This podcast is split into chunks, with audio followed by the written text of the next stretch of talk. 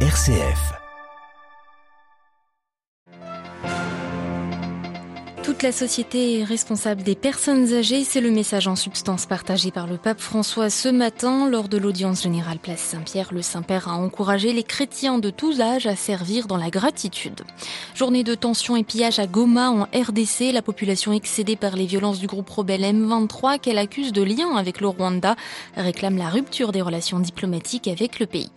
Le Paraguay, plaque tournante du commerce de la cocaïne d'Amérique latine, la corruption et le crime organisé y vont crescendo ces dernières semaines. Analyse à suivre. Radio Vatican, le journal Delphine Allaire. Bonsoir. La vieillesse, un temps pour le service et la gratitude, c'est ce qu'a développé le pape François ce matin dans son cycle de catéchèse lors de l'audience générale Place Saint-Pierre. L'évêque de Rome a médité sur le soin que nous apportons aux personnes âgées, une responsabilité qui incombe selon lui à l'ensemble de la communauté chrétienne. Marine Henriot. La belle-mère de Simon était au lit, elle avait de la fièvre. Aussitôt, Jésus s'approcha d'elle, avec ses disciples, et la fit lever. Ce passage nous parle du Christ qui, accompagné de ses apôtres, rend visite à une vieille femme. Il nous enseigne que prendre soin des personnes âgées est une responsabilité qui revient à toute la communauté chrétienne. Parents, enfants, amis de la famille, la visite des anciens devrait se faire à plusieurs, ensemble et souvent, a demandé François. Dobbiamo sentire la responsabilità di visitare gli anziani che spesso sono soli Les échanges entre les jeunes et les anciens sont fondamentaux pour la société comme pour l'Église. Là où il n'y a pas de dialogue entre les générations, quelque chose manque. Une génération sans passé et donc sans racines, a alerté le Saint-Père. Soyez donc vigilants à ne pas mettre les personnes âgées à l'écart des événements qui marquent nos communautés. Ainsi, a demandé François, elles seront encouragées à vivre dans la gratitude et pourront rendre à leur tour la joie du vivre ensemble dans la famille et dans la société. Marine Henriot. Le pape François qui a promulgué ce mercredi un nouveau rescrit. Toute association publique de fidèles souhaitant devenir un institut de vie consacré ou une société apostolique de droit diocésain devra désormais avoir l'aval du Saint-Siège pour se constituer et non pas le seul accord de l'évêque local. Plus d'informations sur vaticannews.va. La Russie et la Chine affichent leur proximité et soutien mutuel au téléphone aujourd'hui. Xi Jinping a assuré Vladimir Poutine de tout son appui en matière de souveraineté et de sécurité. Les deux hommes veulent aussi renforcer leur coopération économique face aux conséquences des sanctions occidentales contre Moscou. Le Kremlin qui dénonce aujourd'hui une décision israélienne hautement sensible, celle de vendre des bâtiments de l'église grecque-orthodoxe à des colons juifs. La diplomatie russe dit y voir une menace pour la présence chrétienne sur place. Nouvelle propriétaire de ces biens immobiliers, l'association de colons israéliens Ateret Kohanim a pour vocation de judaïser la partie orientale et palestinienne de Jérusalem. Israël qui se tourne elle vers l'allié américain, l'État hébreu espère aujourd'hui que la visite le mois prochain de Joe Biden au Proche-Orient aide à contenir la menace iranienne. Une visite du président américain également saluée par les chefs religieux de Terre Sainte. Ainsi, le patriarche grec-orthodoxe de Jérusalem a rappelé que les poursuivies par les groupes extrémistes israéliens font depuis longtemps pression sur la vie ordinaire des communautés chrétiennes locales. Il attend des États-Unis une forme de distanciation de ces associations. Journée de tension et de colère en RDC ce mercredi.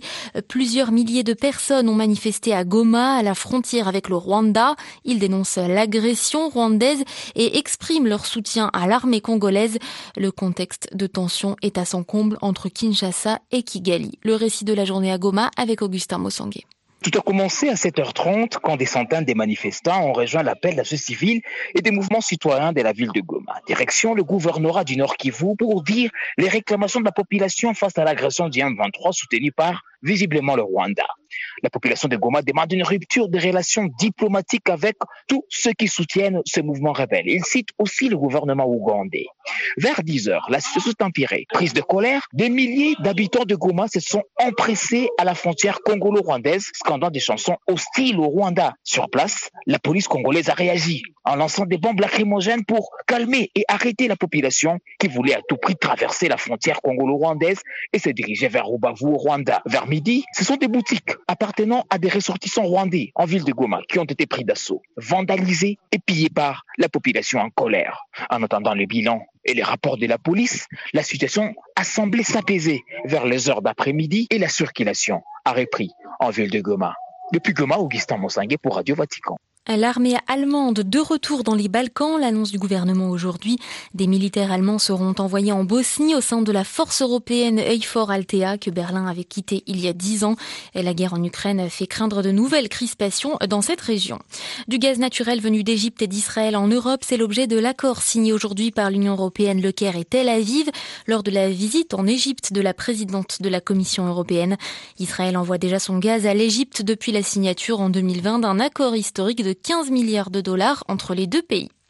La répression en Iran inquiète l'ONU. Des experts onusiens pointent du doigt dans un rapport les arrestations arbitraires dans les manifestations d'enseignants et de la société civile. Ces Iraniens protestent ces derniers mois contre les répercussions sur leurs revenus euh, de l'inflation dépassant les 40% dans la République islamique.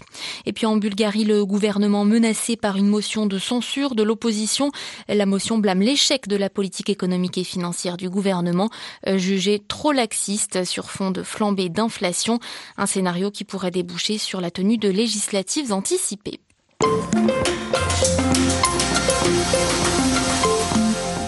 Le Paraguay, point névralgique du commerce de cocaïne en Amérique latine, la drogue n'est pas un élément nouveau dans ce pays, mais ce rôle de plaque tournante s'accompagne de l'essor de la corruption et du crime organisé. Ainsi, en mai dernier, le procureur du Paraguay, spécialisé dans la lutte contre le trafic de drogue, Marcello Pecci, a été assassiné en Colombie, sur une île des Caraïbes où il passait sa lune de miel. Ce deuil a secoué le pays, mais la guerre contre le narcotrafic s'annonce très longue. Dominique Demelaine, docteur en sociologie, travaille depuis plusieurs années au Paraguay. Elle nous explique les causes de cette situation. Le trafic de drogue a une incidence très forte sur le système politique.